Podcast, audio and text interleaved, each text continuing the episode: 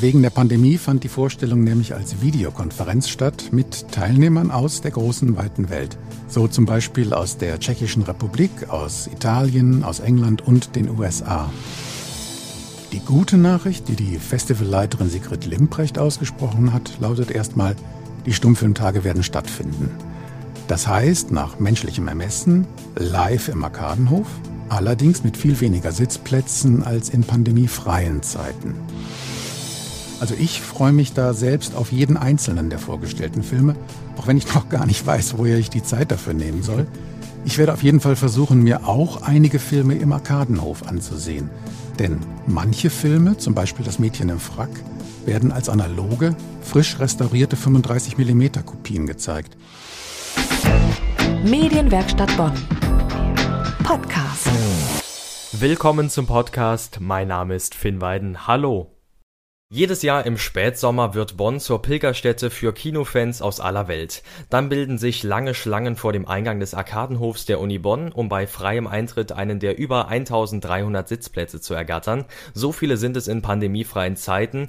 Wir reden natürlich von den internationalen Stummfilmtagen Bonner Sommerkino. Das findet in diesem Jahr schon zum 37. Mal statt. Und gerade wurde auf einer großen Pressekonferenz das Filmprogramm für dieses Jahr vorgestellt. Mein Kollege Axel Schwalm war dabei und kann uns mehr dazu erzählen. Hallo Axel, was gab es denn Neues aus der Stummfilmwelt? Hallo Finn. Ja, Welt ist schon ganz richtig. Wegen der Pandemie fand die Vorstellung nämlich als Videokonferenz statt mit Teilnehmern aus der großen weiten Welt. So zum Beispiel aus der Tschechischen Republik, aus Italien, aus England und den USA. Dazu gehören auch die neuen künstlerischen Leiter, neue Kooperationspartner und natürlich die Musiker. Das musst du mir jetzt aber mal genauer erklären. Was machen denn Musiker auf einem Filmfestival? Also, im Arkadenhof werden ja alle Stummfilme mit Live-Musik von erfahrenen Stummfilmmusikern begleitet. Das trägt zu der unglaublich dichten Atmosphäre bei, die dann bei jedem Film herrscht.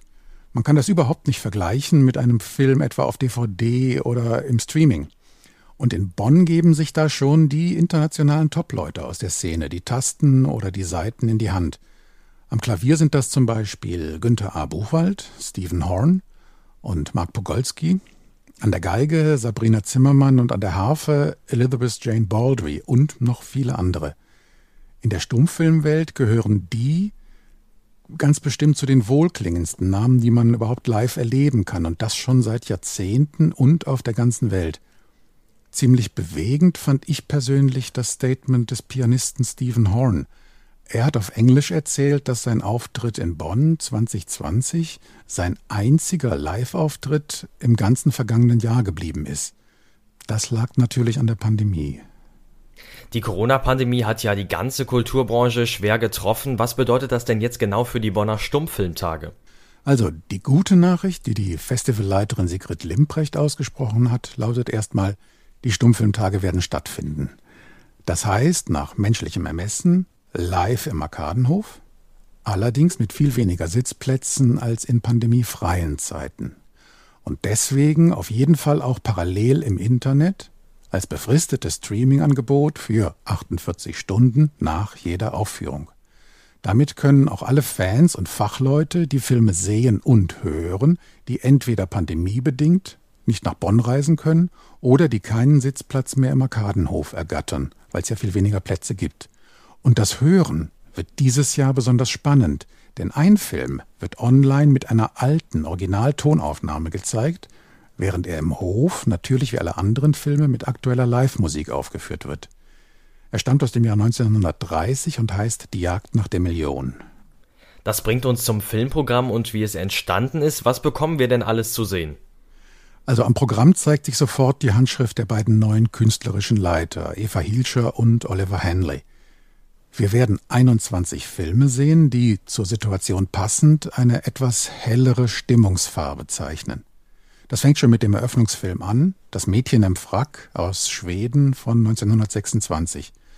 Auf den ersten Blick ist das eine fröhlich bizarre Sommerkomödie. Neben der Liebesgeschichte geht es aber auch um Emanzipation und die fehlende Solidarität der Frauen, wenn sie sich der gesellschaftlichen Konvention unterwerfen – Eva Hielscher nannte hier die Stichworte Konformität und Diversität. Frauen zwischen Tradition und Aufbruch. Damit dürfte dieser Film 95 Jahre alt, trotzdem überraschend modern wirken. Dann möchte ich die schon erwähnte Jagd nach der Million empfehlen. Das ist ein klassischer Actionfilm von 1930, in dem Tempo zur Tugend wird. Schon die Aufnahmen der Adriaküste versprechen da Urlaubsfeeling mitten in Bonn. Und ein echter Klassiker, wenn auch gar nicht so sehr bekannt, ist Die seltsamen Abenteuer des Mr. West im Land der Bolschewiki. Eine Komödie von 1924 aus der noch ganz jungen Sowjetunion, die mit den gegenseitigen Vorurteilen zwischen Russland und den USA spielt. Nach dem Motto treffen sich ein Cowboy und ein Bolschewist. Punkt, Punkt, Punkt. Zwar gibt es ganz am Schluss des Films ein paar kurze Szenen in stramm sowjetischer Propaganda, trotzdem hätte man sich den Wettkampf der Systeme gerne immer so leichtherzig gewünscht. Bleibt das Programm denn in diesem Jahr ganz auf der Seite der Komödien? Nein, Oliver Hanley hat schon betont, dass es, wie eigentlich immer in Bonn, ein Querschnitt durch die gesamte internationale Filmproduktion jener Jahre sein wird. Sehr bewegend wird sicherlich das Melodrama Der Präsident von 1919 aus Dänemark. Darin muss der Richter Sendlingen zwischen seinem sozialen Status und seiner unehelichen Tochter entscheiden. Hier wird mit Rückblenden und starken Bildern die Geschichte von Frauen erzählt, die im Standeskonflikt der Verantwortungslosigkeit von Männern der höheren Gesellschaft ausgeliefert sind. Auch der Abschlussfilm Das rote Signal von 1924 aus den USA behandelt die Gewalt zwischen Männern und Frauen. Hier angereichert um das uramerikanische Motiv der Selbstverteidigung mit der Schusswaffe. Man mag kaum glauben, dass wir uns 100 Jahre später noch immer dieselben Fragen stellen müssen. Und das würde mich jetzt mal besonders interessieren. Axel, wie bewertest du denn selbst das vorgestellte Festivalprogramm? Also ich freue mich da selbst auf jeden einzelnen der vorgestellten Filme, auch wenn ich noch gar nicht weiß, woher ich die Zeit dafür nehmen soll. Ich werde auf jeden Fall versuchen, mir auch einige Filme im Arkadenhof anzusehen. Denn manche Filme, zum Beispiel Das Mädchen im Frack, werden als analoge, frisch restaurierte 35 mm Kopien gezeigt das bleibt einfach ein unvergleichliches ästhetisches Erlebnis, noch dazu mit der Live-Musik.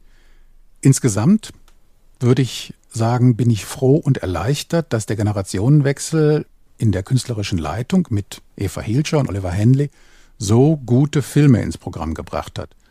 Und auch die Kooperationspartner schicken echte Schätze nach Bonn. Das Deutsche Filminstitut und Filmmuseum in Frankfurt, allein drei Filme, darunter die erwähnte Jagd nach der Million, und das San Francisco Silent Film Festival den Film Das rote Signal. Das weckt bei mir alles große Hoffnungen für die Stummfilmtage in diesem Jahr und auch in der Zukunft. Vielen Dank, Axel. Vom 12. bis zum 22. August werden sie also wieder stattfinden, die 37. Internationalen Stummfilmtage Bonner Sommerkino im Arkadenhof der Universität Bonn und online. Das war der Podcast aus der Medienwerkstatt Bonn. Heute mit Finn Weiden. Bis zum nächsten Mal. Medienwerkstatt Bonn. Mehr Beiträge auf medienwerkstattbonn.de.